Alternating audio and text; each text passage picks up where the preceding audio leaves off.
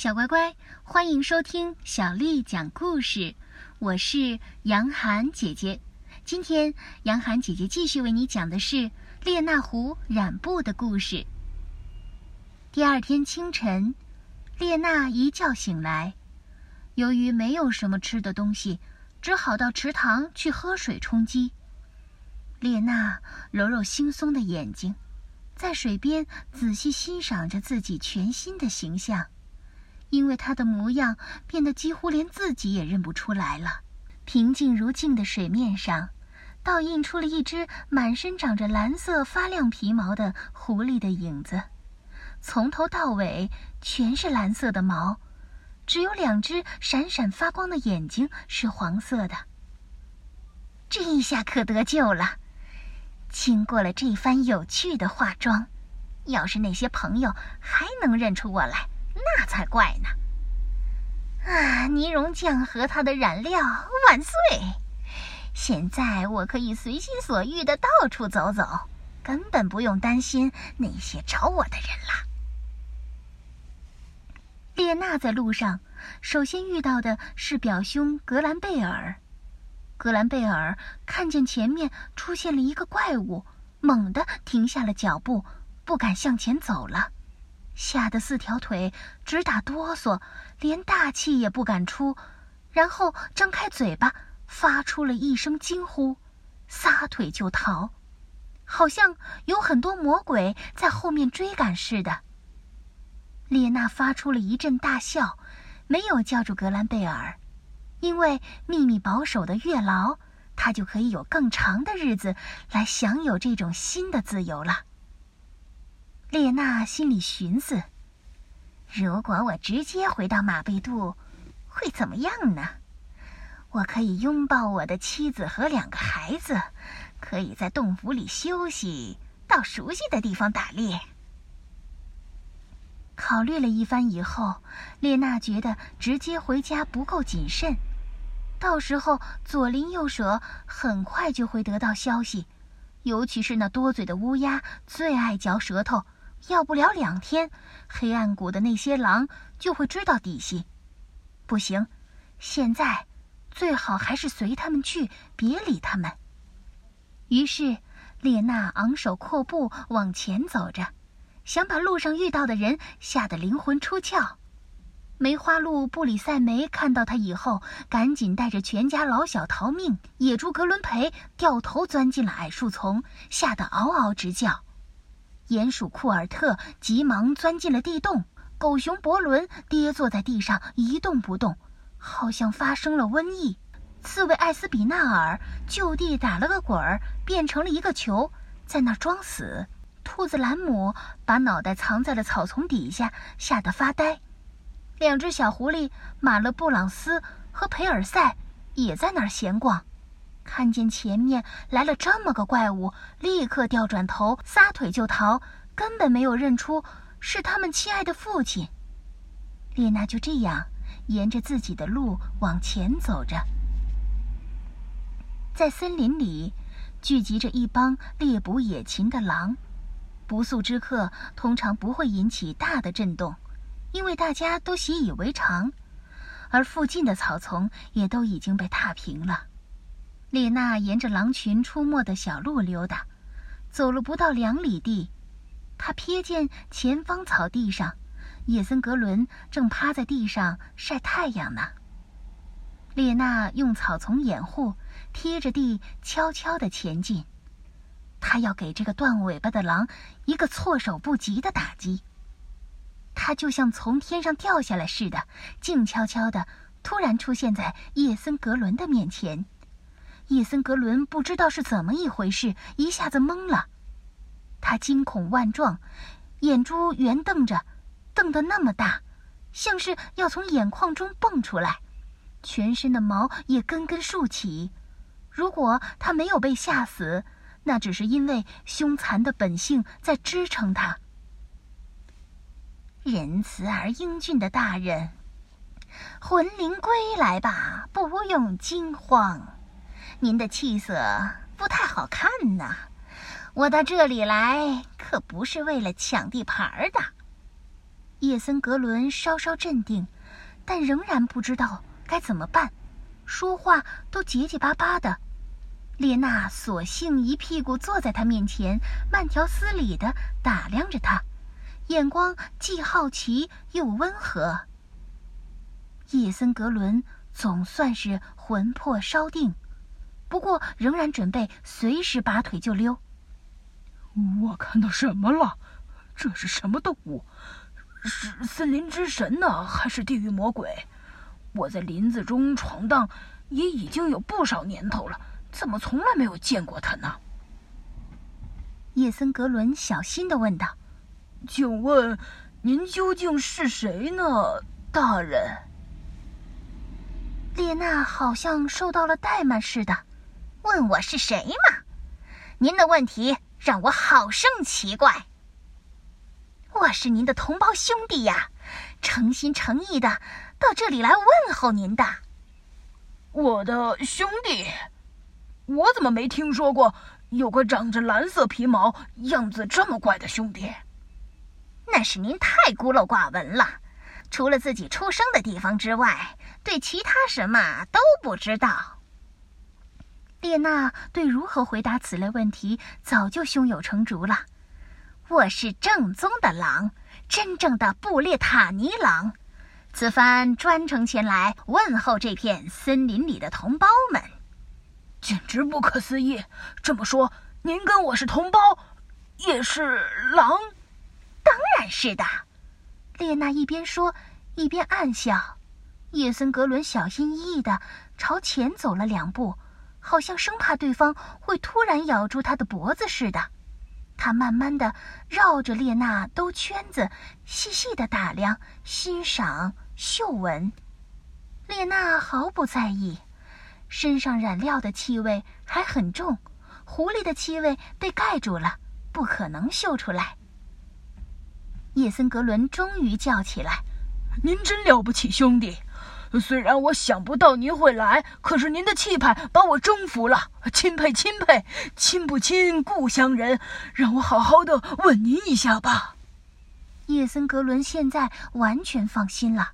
他把那张丑陋的大嘴伸过去，在对方脸上蹭了蹭。列娜也同样装作亲热回敬他，其实心里真想使劲儿咬他一下。在老家，别人怎样称呼您来着？叶森格伦问。他现在已经彻底放心了。我的名字叫特朗塞拉尔，住在一片猎物丰富的大树林里。特朗塞拉尔，这个名字听上去多么响亮呀！这个好听的名字和您很相配。那您的尊姓大名呢，先生？哦，我叫叶森格伦，住在黑暗谷。哦，您叫叶森格伦，对一条狼来说，这可是高贵的名字，用在您的身上多么相配呀！长话短说，叶森格伦兄弟，让我再拥抱您一下。于是这两个人像亲兄弟一样互相拥抱，还转了几圈，媚态百出。突然，丽娜停了下来，显出十分吃惊的样子。“您怎么了，呃，特朗塞拉尔？”我的好兄弟，我不敢再面对面的看您了。一种莫名其妙的好奇心，把我的目光引向您应该长尾巴的地方。哼，这算什么怪念头？我真不知道这里的兄弟们都让人把尾巴齐根截去了。叶森格伦听了，心里很不高兴，一面立刻坐在地上，把那个难看的地方掩饰起来，一面叫苦连天，流着眼泪说。怎么让您看出来了？啊！嗨，您身后缺了这么一大截，当然会让人看出来的。若是少了一只耳朵，那还说得过去。可是现在少了整根尾巴，这是非常显眼的。这根尾巴，您是在什么地方怎么丢的？唉，特朗塞拉尔。您这样追问我，简直是在用匕首刺我的心呐！既然您要知道，既然您要知道事情的来龙去脉，那我就告诉您，尾巴是在一场激烈的斗争中失去的，全是那只世界上最丑恶、最卑鄙的无耻的狐狸搞的鬼。什么？这一事儿就更奇怪了。我能知道那只狐狸的名字吗？他叫列娜，住在马贝杜，离黑暗谷不远，是个可耻的害人精。我们要好好的打他一仗，可以肯定用不了多久就会剥了他的皮。他长得像什么？你来的路上有没有碰到一个红色毛皮的小个子？呃，他当然和您大不相同，他长得丑陋矮小，而您生得英俊潇洒。您有一身高贵的蓝色皮毛，而他却长着一身俗气的红毛。看起来您对人亲切诚恳，而他对人却很是诡诈卑鄙。啊，我根本没有见到过这样的人。呃，可恨的坏东西又被他逃走了。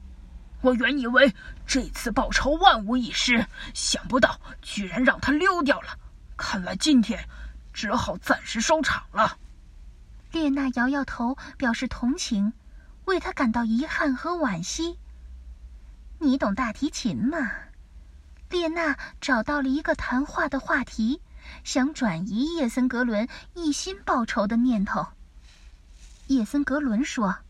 哦，嗯，跟我来吧，我领你去一户人家，他家有一把。每逢节日的夜晚，我总是听见那大提琴演奏的声响。我相信那一定是一把好琴，因为它奏出来的声音很好听。这样，他们大步地向前走去。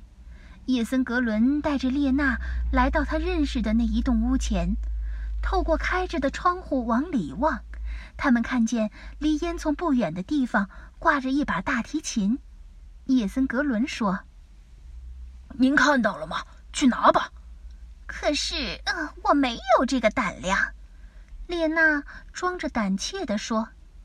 叶森格伦不屑地瞟了他一眼，说：“胆小鬼，你想叫我替你去拿是吗？”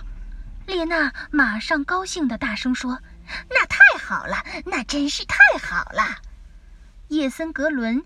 想在这个外国客人面前露一手，表现一下他的勇敢、敏捷和诚心，他毫不犹豫地向窗口一跳，进入了房子里。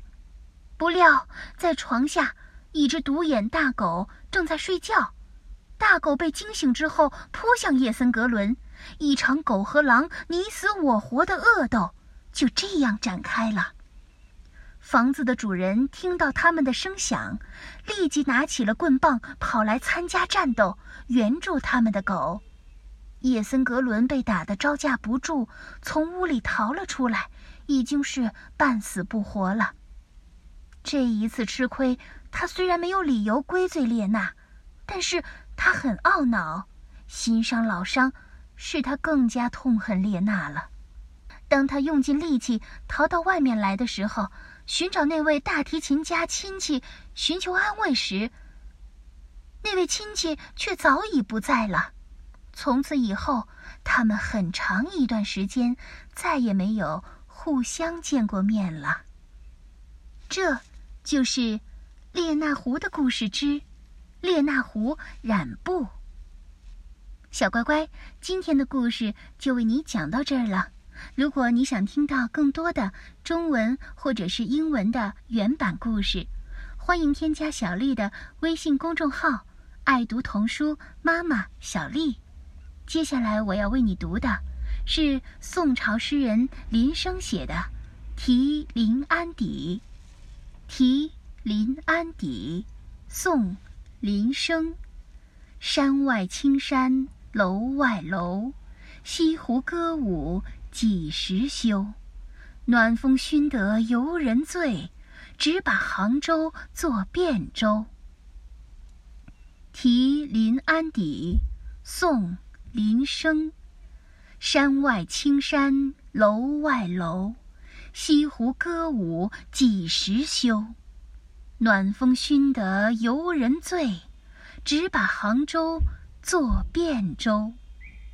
题临安邸，宋·林升。山外青山楼外楼，西湖歌舞几时休？暖风熏得游人醉，只把杭州作汴州。小乖乖，晚安。